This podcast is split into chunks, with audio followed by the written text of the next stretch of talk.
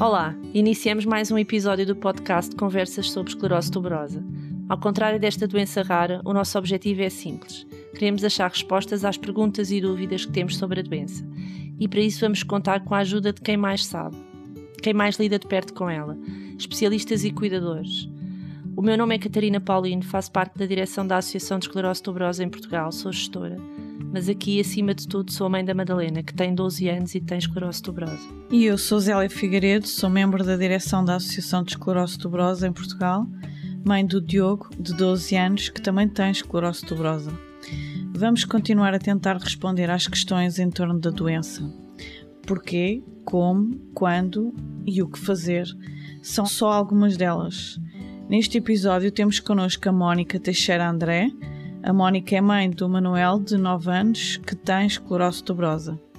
A Mónica também é mãe do Francisco, o Kiko, de 12 anos, é advogada e uma cozinheira premiada. Mónica, como é que tudo começou? Olá Zélia, uh, olá Catarina, obrigada pelo convite. Uh, começou tudo há, há 9 anos, um, quando tive o Manel. O Manel era o segundo filho e eu confesso que ia com uma confiança enorme para para aquela gravidez e para, e para o parto. Foi um parto em que tive a minha irmã mais velha comigo, então estava muito mais feliz do que no primeiro que tinha feito a cesariana sozinha.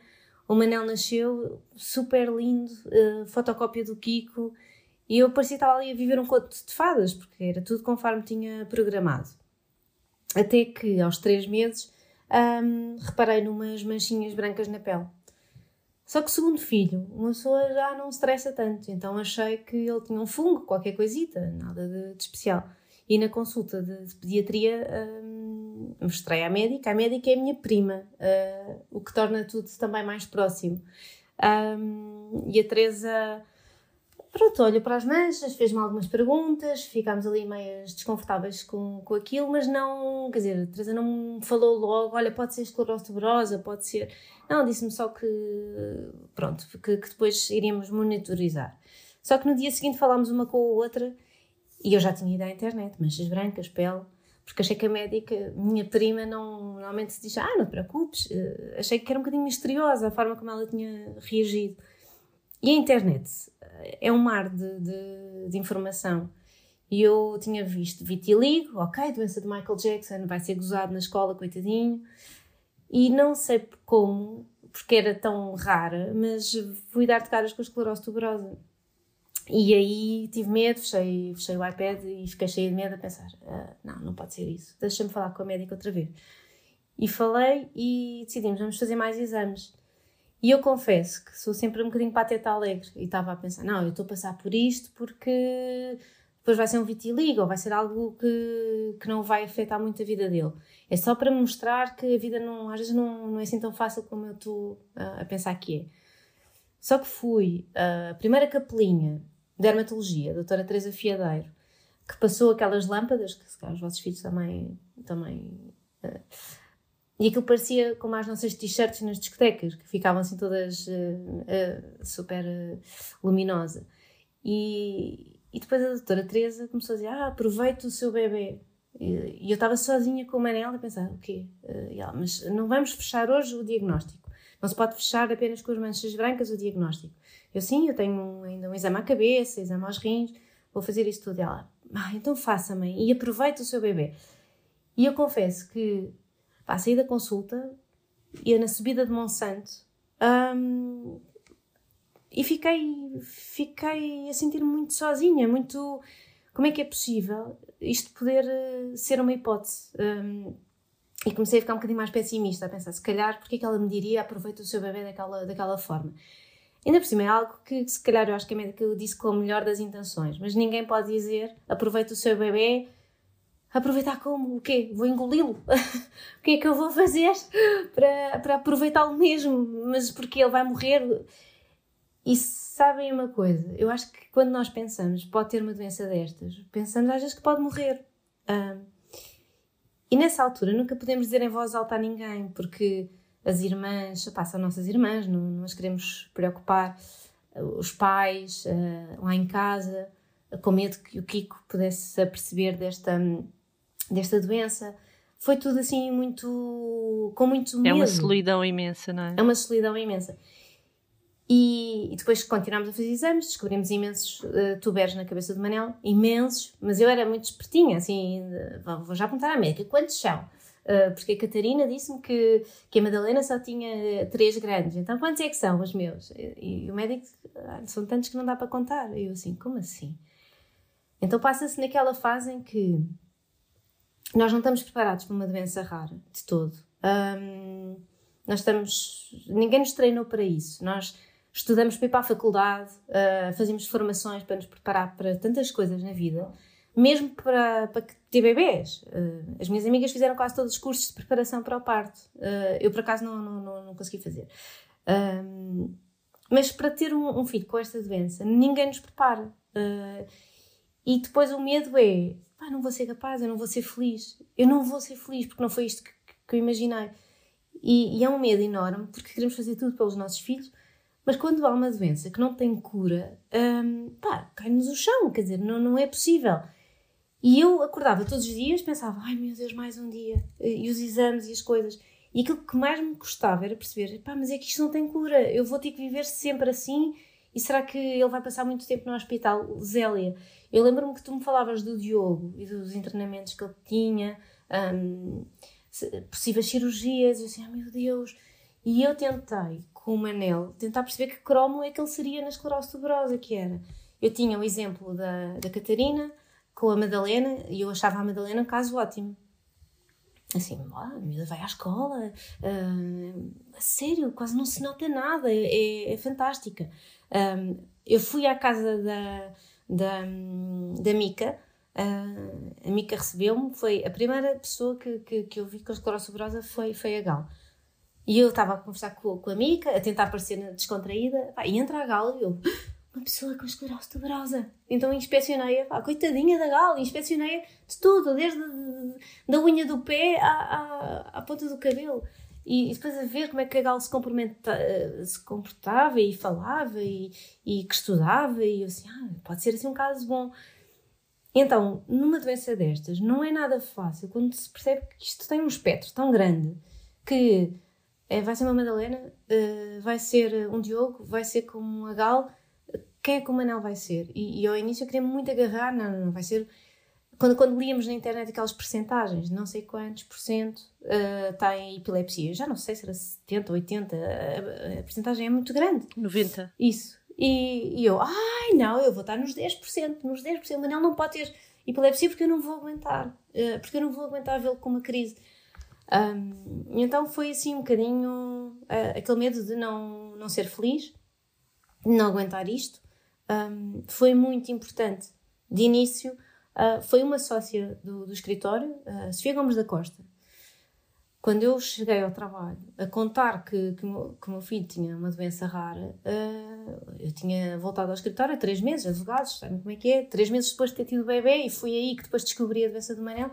E cheguei ao escritório eu não conseguia disfarçar, chorava, babirranho, tudo era só para dizer a alguém aquilo tudo me custava. E a Sofia chamou-me ao gabinete dela e disse: Olha, para lá de chorar, calma. Uh, eu descobri uma associação, a Associação de Esclerose Saborosa, vais falar com elas. E foi aí que depois comecei a falar convosco e também que percebi, ok, contacto do Dr. Zé Carlos Ferreira e deu-me ali, sem ela se calhar ter, ter, ter noção do, do tão impactante que, que, que ia ser na minha vida, a, a minha primeira bengala, que foi a associação e, e depois uh, a consulta com o Dr. Zé Carlos Ferreira também. Um, e de facto foi assim um, um, grande embate, um grande embate. Eu lembro-me perfeitamente e foi uma altura em que não é, não é fácil, nem nunca é fácil um diagnóstico e sei lá, acho que nós todas nos lembramos perfeitamente da primeira vez em que ouvimos falar e o que é que sentimos e o que é que pronto, não Uh, o Manel, de facto, foi um caso, era um caso complicado, era, era um bebê que estava com muitas crises, não é?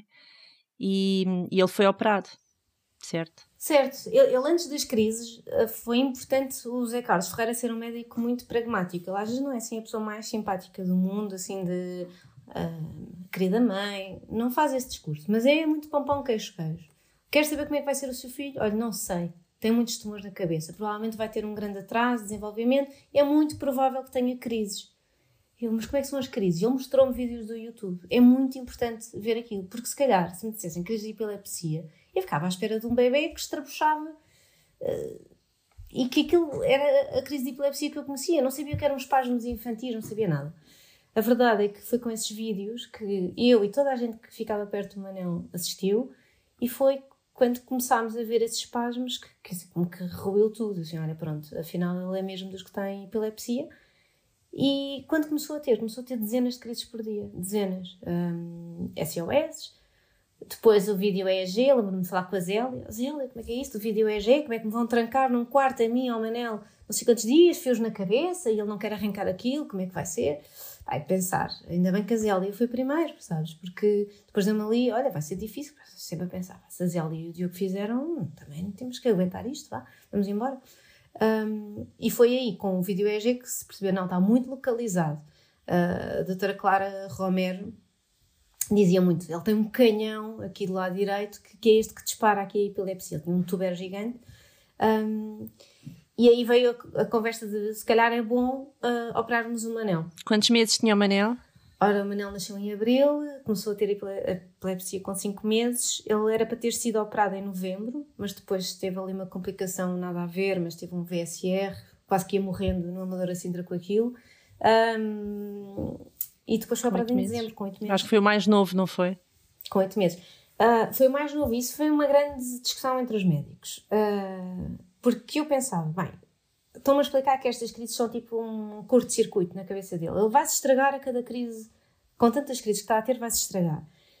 E, e eu às vezes pensava, mas isto, se ele é bom candidato à operação, vou esperar em casa, cada, todos os dias a ver estas crises, não posso fazer nada, SOS atrás de SOS, eu não posso continuar assim, nem o Manel vai ficar melhor assim. Um, o Dr. Zé Carlos não era a favor que ele fosse logo operado, porque era de facto muito bebê, mas quem tinha a cirurgia, uh, o bisturi na mão era a Clara Romero. E a Clara, eu acho que houve ali uma empatia de mulher com mulher e ela disse: Ok, eu opero Manel. Uh, e foi mesmo muito agarrada de, de dizer de uma forma assertiva que, que sim. Aí lembro-me de lhe perguntar: Mas já morreu alguém? e ela disse-me a verdade: que tinha morrido uma, uma, uma criança, mas até depois da cirurgia e, e, nunca se soube muito bem se tinha sido a cirurgia ou não, portanto ok, há que medir ali os riscos todos e, e isso foi medido e, avançámos para a cirurgia. Ajudou-me imenso também com, com o vosso conselho da associação ter uh, ajudado a Gabriela, na altura. Um, sim, sim, sim. sim. Lembram-se que o filhote foi operado lá no São Francisco. Sim. E, e lembram-me de irmos visitá-lo uh, contigo ao hospital. Pá, e eu para mim é como os carros de Fórmula 1 fazerem um aquecimento. Tu acompanhaste muito perto a Gabriela, não foi? Foi um processo que tu acompanhaste muito perto. Acompanhei, eu fui fazer-lhe companhia no dia em que, em que o filho dela foi operado. Só para as pessoas entenderem, nós nessa altura o que, faz, o que aconteceu e o que fazíamos muitas vezes é que as famílias contactavam-nos para, hum, Agora com esta história da pandemia que tudo, tudo mudou, mas é só para, passar aqui um bocado a mensagem do que é que nós fazíamos, que era as famílias contactavam-nos e diziam que iam ser operadas e neste caso específico era uma mãe que vinha sozinha e portanto não tinha ninguém cá em Lisboa e nós fizemos um apelo a, a ver se havia alguém que estivesse disponível para, para ir visitar, para ir levar o que fosse necessário e a Mónica disponibilizou-se e foi um grande apoio na altura, de facto. E eu fui um apoio para a Gabriela, mas sabes uma coisa, eu acho que a Gabriela me ajudou muito mais a mim. Claro, claro. Porque eu estava cheia de medo do que, é que ia acontecer ao Manel. E ainda bem que fui, porque apercebi-me das horas e horas de espera que era uh, aguardar. Faz parte. Amigos de quatro patas. Faz parte, faz também da, da esclerose tuberosa.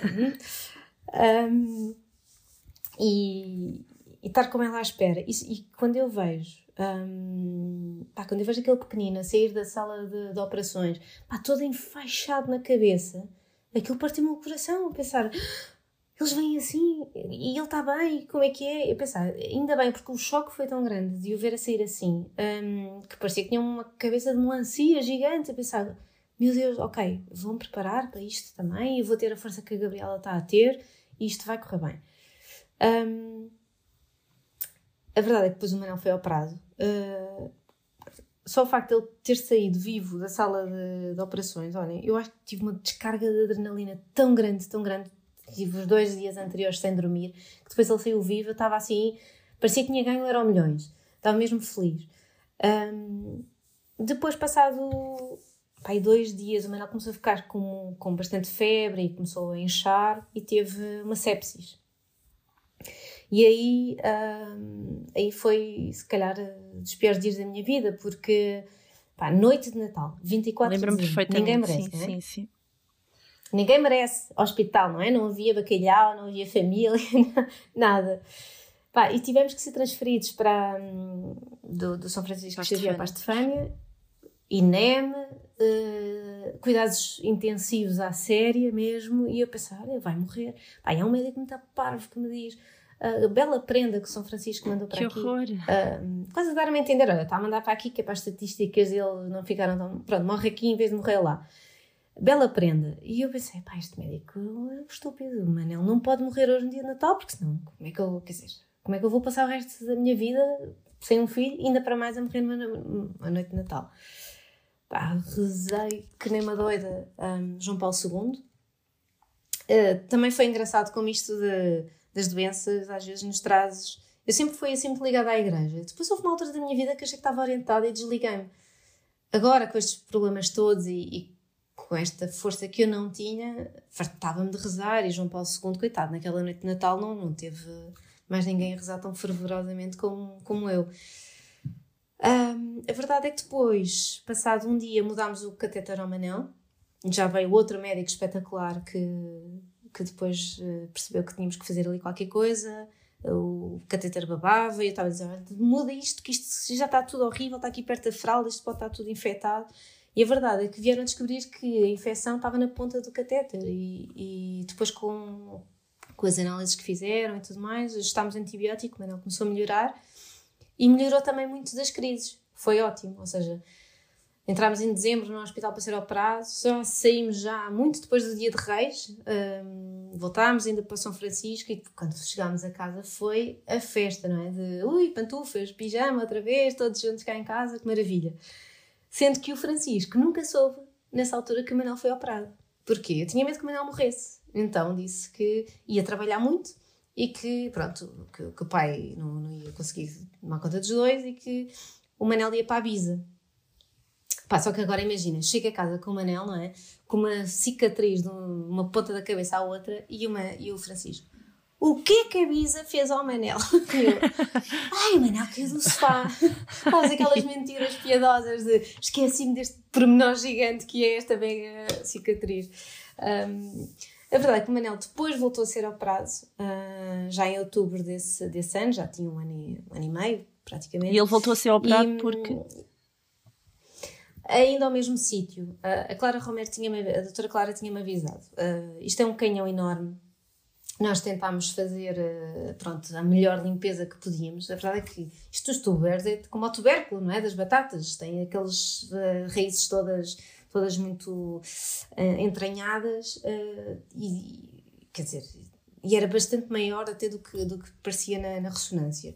E por isso ela disse: se calhar uma segunda vez eu ainda limpava aquilo melhor, mas desta vez já não houve tempo.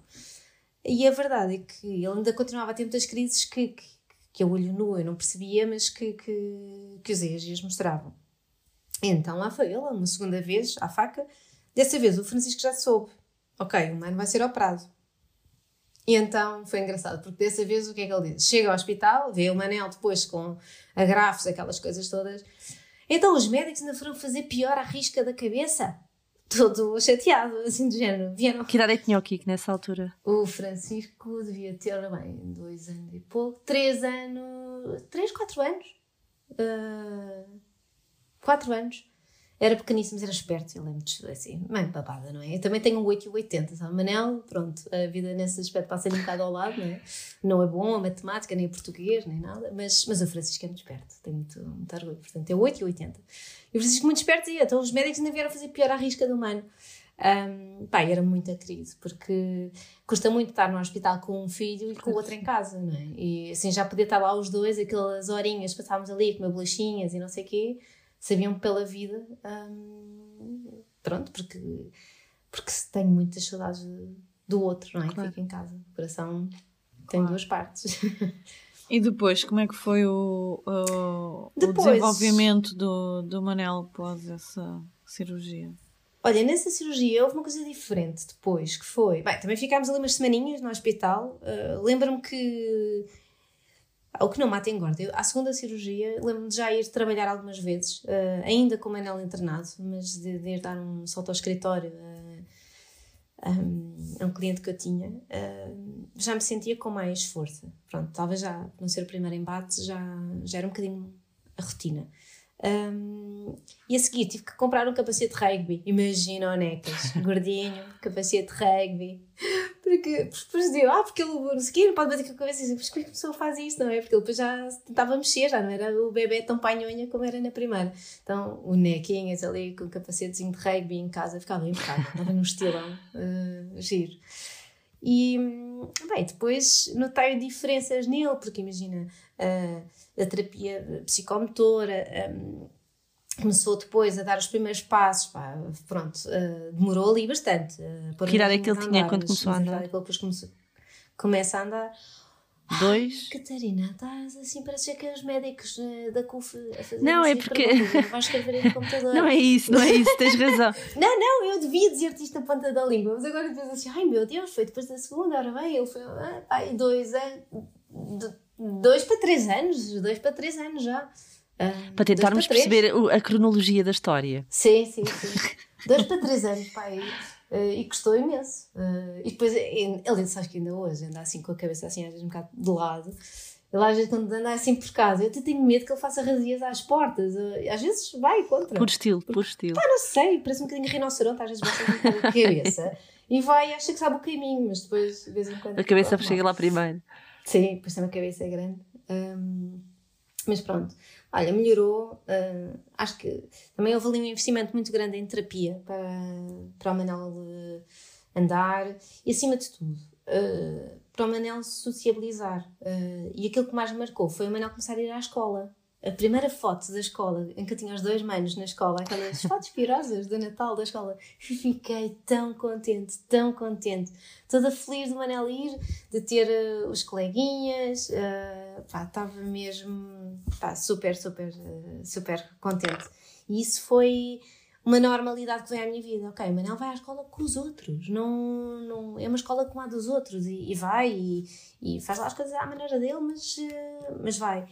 Uh, e confesso que pá, depois também não quis deixar de trabalhar. Uh, acho que há muito aquela pressão sobre nós mães de sermos cuidadoras. Um, e eu confesso que se eu tivesse alguma vez deixado de, de, trabalhar por causa do Manel, acho que enlouquecia. Acho que me tornaria uma pessoa muito virada apenas para a doença, muito focada em, ok, nas terapias, naquilo tudo. Uh, e eu gosto desta normalidade de acordar de manhã, Pá, repara, ele tem 9 anos agora. E como é que é, eh, como é, que é o nosso dia a dia? Acordo com ele, não é? Uh, lá para as 5 da manhã, às 4, vou para a cama dele, miminhos, não sei o quê. Só que, sei lá, 6 da manhã, que torradinhas? E o Manel. Depois há sempre aquela coisa, que horas são? Ui, não, 6, não, não, não são horas torradas. Porque isto seja sábado ou terça, 6 da manhã, torradinhas, é a coisa que eu mais adoro. Aí começamos o dia com muitas torradas. Uh, com muitas. Perguntamos lá quantas. Catarina. Quatro torradas. Pá, Com doce ou sem doce? Quando vocês falavam uma vez, ai, a, a dieta cetogénica, e eu, não dá, não dá. Manela ama torradas, tipo, isso não ia dar. Um, e ele também toma o, o Everolimus? Começou este ano, começou este ano a tomar okay. em janeiro. Uh, opá, foi uma coisa, eu acho que o Zé Carlos, o Dr. Zé Carlos já não podia ouvir, porque eu ia todos os anos aos congressos. Olha, Zé Carlos, o Manel nananana, já está apto a tomar Everolimus, não sei o quê. Pode, já pode, é isto... Já pode, já pode, já pode. Até que, infelizmente, o Manel começou outra vez a ficar pior da epilepsia no ano passado, no final do ano passado. E fui devastada, Ai, agora está outra vez pior das crises, eu já estava tão destreinada para isto que já andava muito relaxada com isto da epilepsia, confesso. Esquecemos de preço. Fui, o SOS, aquelas coisas. Estava super cómoda na, naquela parte de levar com o resto, não é? dos distúrbios uh, de comportamento e tudo mais. O Manel tem distúrbios do sono, que eu sei que tem, não é? Distúrbios do sono, ansiedade, mas ansiedade, ui. Sim, é como a Madalena também, é o, é o mais difícil. Muita ansiedade. Uh, sei lá, não consegue esperar pelas torradas. Enquanto quer as torradas, ah, quer torradas, quer torradas. E é assim. Uh, é muito difícil. Uh, ou se quer alguém, quer o avô, quer não sei o quê, as saudades nele, depois quer muito. Se vai para o carro, coitadinho, ele vai o resto do caminho todo a ansiar e às vezes vai para o caminho errado, vai, está a pensar no avô, vai não sei para onde. Um, é difícil lidar com a ansiedade. Um, pá, e, e, a agressividade, vamos aqui também pôr uh, sem filtro. Uh, a agressividade é, é muito complicada e eu acho que nós, mães, sofremos muito mais com isto. Uh, a terapeuta, a Sandra, Sandra Antunes uma vez explicou-me isto, que dizia que nós, mães, um, eles percebem, ou seja, é quase animalesco. De, a mãe é mais franzina, não é? Então connosco conseguem ter mais força. E eles são miúdos que em crise ficam com uma força de. Lá está, de rinoceronte. De. Pá, eu não tenho às vezes. Às vezes não consigo tirar do banho ou, ou acalmar. Às vezes é muito difícil de ter mão nele. E, e notaste alguma diferença com o Evrolimos? Olha, isto é Evrolimos é engraçado. Porque de nós passamos é? várias é? fases, sim, sim, que sim. é a fase de ir buscar o remédio e nós achamos que, ok, não é cura, mas é ali algo que vai ter muito impacto. Então, acho que é importante ajustarmos expectativas, porque eu comecei a dar, a dar o Everolimus, eh, no dia seguinte era de olhar para ele, ora bem, é igual, olha, está a gritar pelas torradas, talvez não está a fazer efeito, estás a ver? Também há muito aquela coisa de, não, o Everolimus vai logo, imediatamente, melhorar o sono, o comportamento, a epilepsia, isto, isto e aquilo. Ah, mas isso não, não, não tem grande diferença. Agora que já passaram alguns meses e também tivemos ao mesmo tempo a reajustar muita medicação do pedopsiquiatra. Que medicamentos é que ele toma mais? Uh, de pedopsiquiatria ou de epilepsia? Pedo, pedopsiquiatria. Olha, ele estava a, a tomar aripiprazol, uh, tercian, uh, pá, mais outros dois, que agora não, não estou a recordar o nome. Só esses, eram para aí quatro. Só do pedopsiquiatra? Só do pedopsiquiatra. E a verdade é que a coisa não estava a funcionar. Pois. Não estava a funcionar. E eu acho que nós mães temos aqui uma palavra muito importante a dizer aos médicos, que é, quando não está a funcionar, uh, temos que dizer e, e, temos que os chatear. Uh, porque às vezes receitam uma coisa, ah, depois fazemos ponto de situação daqui a não sei quanto tempo. Pá, e às vezes não dá, temos que, andar atrás deles. Porque com o confinamento, o Manel a ficar, parecia meio pedrado, sabes? Não estava. Hum, acho que coisas que supostamente lhe iriam tirar a ansiedade tiveram um efeito contrário, que foi, ok, ele sentia-se mais pedrado e então ficava mais violento ainda, porque não se sentia bem. E então, às tantas, o que é que eu fiz?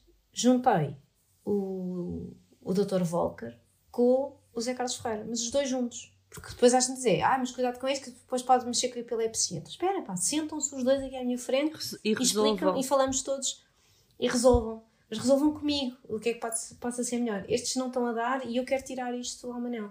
Porque se não está a fazer nada, estar a meter indicação sem, sem proveito não dá. E aí vai o nome Rubifen. Pá, e o Rubifen noto imensa diferença no, no Manel. A Madalena também está uh, Está ótimo, A Madalena também está Ainda estou com umas nódoas negras, portanto ainda estou aqui com marquinhas de Manel por todo o lado. Mas uh, a verdade é que eu acho que o, que o Rubifen o ajuda a entreter. É muito difícil uma criança que tenha atrasos de desenvolvimento profundos, ok? Problemas de ansiedade. Dá uma mistura explosiva que é não se consegue entreter com muita coisa.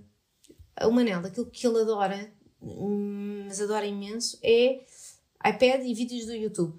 Uh, e tanto vê o André Ria, porque o avô gosta de André Ria e ele agora já, ui, está ali um erudito da música clássica a ouvir o André Ria com. Pá, mas é tão engraçado, pois canta, tipo, estão lá os cantores assim nas óperas e não sei e Manela a cantar a uh, segunda voz com aquilo, como vê The Voice Kids, adora o Anselmo Ralph e não sei o quê, e depois decora aquelas coisas todas, aqueles vídeos todos e, e repete. Um, mas a verdade é que com o confinamento nem o iPad o Manel se entretinha, não queria nada, não queria lá os vídeos dele, não queria o vídeo dos Croods, que é sempre os Croods que ele gosta de ver, os Croods ou Indiana Jones. Mas o, o confinamento já foi difícil para crianças dita, ditas muito normais, difícil. ainda mais estes sim, Sim, sim, sim. foi mesmo muito difícil. Pá, coitado, o Manel ia-me buscar os sapatos, Catarina. Pois. Trazia-me os sapatos. Que é rua, gente? Estás parva, que não percebe? Íamos para a rua. Sim, não, é preciso fazer um desenho. Não. Exato, uh, ficou mesmo coitadinho. Sim, mas. mas... Tinha-me coração e eu a ter que trabalhar, não, não foi nada fácil. Não, a história do teletrabalho foi, é que... foi aqui, acha que Não, Deixou marcas, acho que nunca mais Esquece. ninguém se vai esquecer. Exatamente, exatamente. O segundo confinamento, então, nós mães já estávamos. Não, Outra vez! vai, calma. É que o primeiro calma, ainda fomos ao engano. Não, o primeiro era assim, isto é até à Páscoa. Oh, olha, vamos fazer aqui uns mantimentos. Eu lembro-me de estar a passar pelo dia 50 e pensar assim: não, isto não está a acontecer. E depois ter visto alguém a dizer que estava há 70 e tal dias e eu, não, isto não me está a acontecer. Esquece. Não, não, não. Aquela coisa, eu experimentei tudo, fazer pão, não sei o quê, mas às tantas já não estava a dar. Com o Manel não estava mesmo a dar, coitado. E a verdade é que depois deste segundo confinamento foi tudo tão mal, tão mal, tão mal. E a doença de Manel, se calhar, teve ali um expoente máximo de das vezes que ele se portava pior e mais agressivo e, e mais fora dele. A verdade é que depois, com o Rubifan, uh, pá, entramos num verão bastante mais calmo. Uh, eu tinha ficado traumatizada com uma viagem que tinha de fazer a Monsaraz, em dezembro. Ah, aquele só gostou do barco, porque ele é maluco por barcos, e andamos lá no Alqueva e ele estava feliz no barco, mas de resto portou-se mal e gritava em todo lado. Este verão, hum, pá, sabes uma coisa, para ser sincera, eu antes das férias pensei, meu Deus, férias, dá-nos medo, que claro. sabemos que alterações de rotina são muito difíceis para ele, então começas a pensar, ah, os outros vão todos de férias felizes e contentes, e eu levo aqui, eu nem sequer sei se isto vai correr bem ou mal. Bem, eu vou assumir que vai correr mal. Vou, vai correr mal e, portanto, tudo o que venha de bom vai todos os dias, todos os momentos. Lembras daquela coisa de, de, tipo, ficar feliz nos dias bons, não era? Sim, sim, sim, sim. é, Bem, é então começou logo com, ok, vamos lá de, de, carro para o Algarve. Ui, que ele vai se portar tão mal. Uh, não sei se é do Ruby Fan ou se já é o Avrolinos a fazer efeito. Mas ele já foi a cantar. Olha, só começou a ficar insuportável na via do infante, mas aí já estava no Algarve, sabes? Já abres a janela, já cheira Algarve, já pensas, oh, agora grita aí que já só faltam 50 km. Um, e depois, uh, já não estranhou tanto, sabe? A alteração da casa, tudo nos faz um bocadinho de medo de como é que eles vão reagir, a alteração da casa e tudo mais.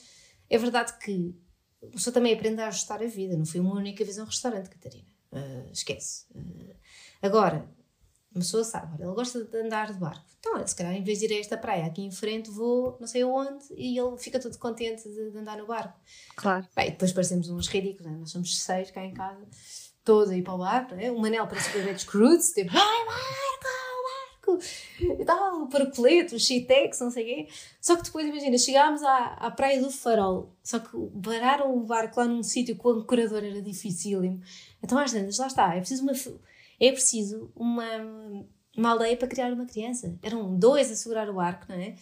Nós a, a trepá-lo com ele para cima do lado do, do, do, pardão. Pronto, mas toda a gente depois ajuda, toda a gente percebe que ele é diferente e graças a Deus eh, pá, há sempre uma mãozinha que a gente não conhece que também vem dar uma ajuda. Isso, essa, isso mas é essa ótimo. história do toda a gente percebe que eles são diferentes, depois já, já tivemos uh, conversas depois com outras é, pessoas. Toda a gente percebe, é calma. Toda a gente percebe quando ele está, pronto quando está ali um bocadinho no barco e já passei por vezes em filas da farmácia ou, de Pingo Doce, ou seja, logo foi, né? pode ser, se calhar Pingo Doce aqui no podcast. Uh, pode ser que venha um patrocínio, nunca se sabe. Exato, exatamente. Exato, é, uh, vamos embora. E depois há reações e reações. Ah, é que, Conforme as atitudes que os nossos filhos têm. Sim, e tu passas muito porque quando ele é pequenino está tudo fofinho, pronto. E vais-te dar mais desculpa porquê? Porque eu acho que as pessoas às vezes não percebem que ele é doente, é de género. Uh, é um mal educado. Uh, ah, pois. Uhum. E depois diz, olha, a bater à mãe. Uma vez no supermercado houve um senhor que se vira para mim. Ai, que mal educado. Então, em vez de estar a falar comigo, falava com o Manel. Não percebesse algo. Ai, a bater à mãe, não sei o quê, nananã. E depois eu virei para o senhor e disse: Olha, ele tem esclerose tuberosa. E eu, hã? Quem é que é? tens esclerose tuberosa. Olha, isto é um mix de tudo: autismo, uh, atrasos. Está a ver tudo o que é mau? Meta lá para dentro. Olha, é tudo. Uh, ele tem isso tudo. Uh, e esta risca aqui na cabeça é, foi operado e é tudo. E ele, ai meu querido, olha, mas sabes, do mal educado, foi, oh meu querido, e ai, beijinho. na cabeça do Manel logo. e beijinho e tudo.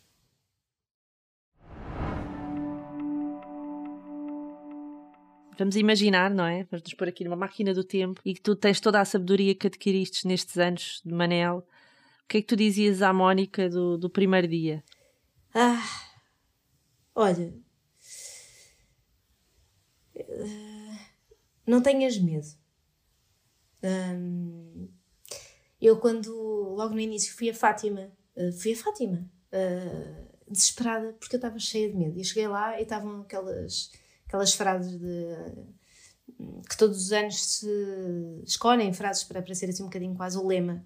E estava, não tinhais medo. Pensei, olha, isto é, está ali escrito para mim, é para mim este, não, não tinhais medo. E era o que eu mais tinha era medo. Não é que eu hoje em dia não tenha medo. Uh,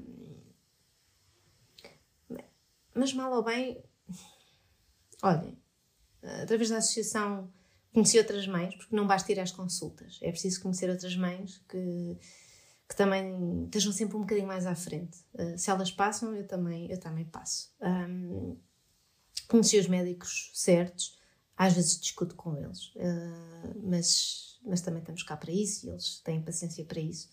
Um, não, não ter medo de fazer as perguntas, porque às vezes uh, temos que as fazer. Aquela, aquele medo, será que o Manel vai morrer? Depois acabei por fazer um psiquiatra, com medo de eu estar a ficar maluca ou assim.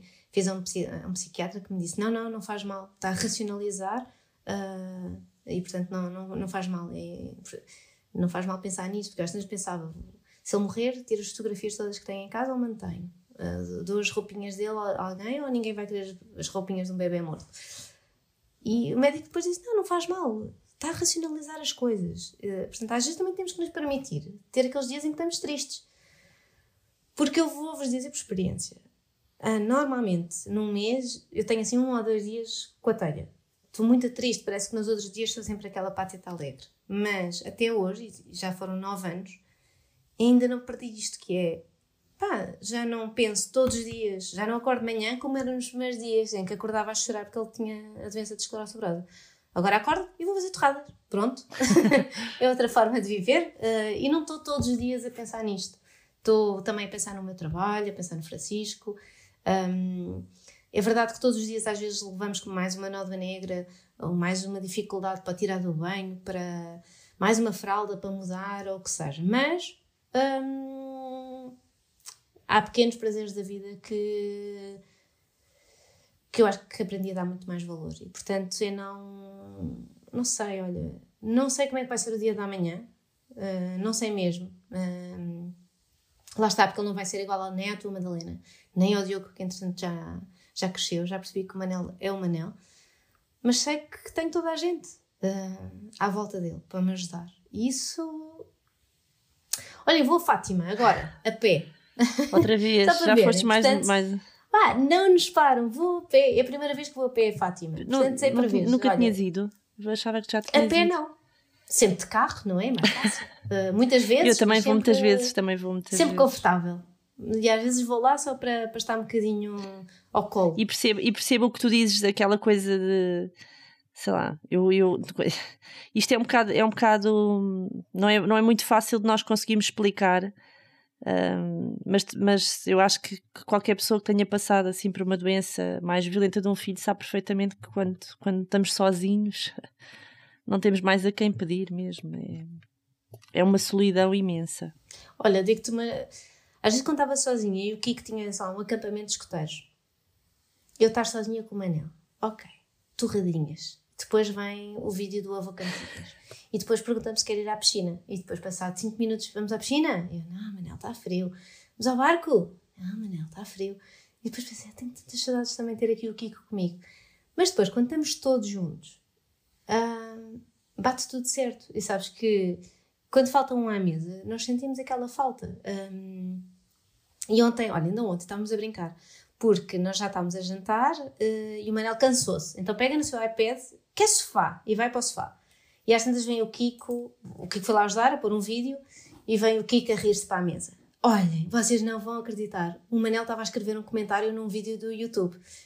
E às vezes nós começámos a gozar. Olha, mas ao menos pôs pontuação. claro que ele sabe escrever. Mas estávamos ali e depois alguém dizia: ah, ele já vai para a terceira classe. Agora, quer dizer, já tem que usar a pontuação. Pai, e, e rimos um bocadinho com isto, porque hum, a verdade é que às vezes o Manel é uma moca Estou uh, sempre a brincar que lhe vou arranjar uma t-shirt a dizer que, que adora vodka, porque ele às vezes parece muito bêbado. Mas quando estamos nas festas, não há pessoa mais animada cá em casa do que o Manel uh, nos parabéns, que é a música preferida dele. Ah, e é uns parabéns que é parabéns para a pessoa que faz anos e é sempre a seguir parabéns para o Manel. E agora o happy birthday também. Portanto, parabéns para a pessoa que faz anos, parabéns para o Manel, happy birthday e a seguir o Manel. Discurso! ah, parecem uns malucos! Uns malucos! Uh, e, pá, e faz tanta falta. Imagina que ele não existia, não é? Como é que ia ser um Era diferente, era um mundo assim, diferente. Era super diferente. E ele hum, é espetacular.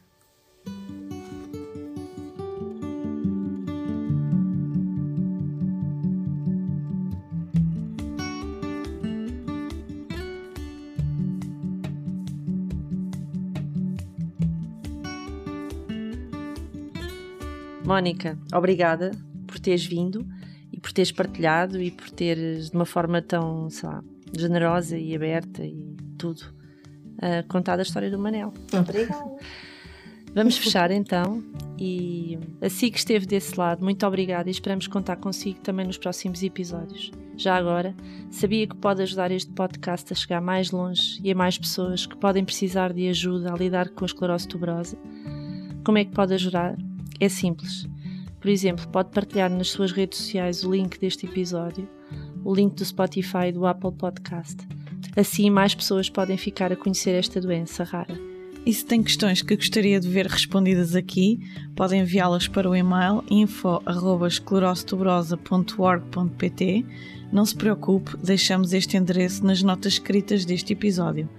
Temos novo encontro marcado para daqui a duas semanas. Até lá! Sem perder a esperança, vamos continuar a conversar sobre esclerose tuberosa.